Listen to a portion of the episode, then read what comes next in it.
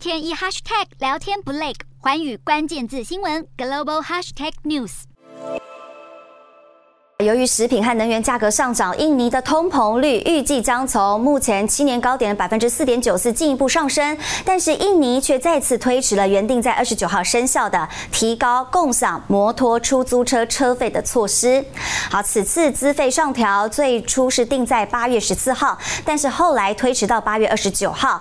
针对再次延后调涨出租摩托车的费用，交通部发言人表示，这个决定是考虑了社区发展的各种情况发展。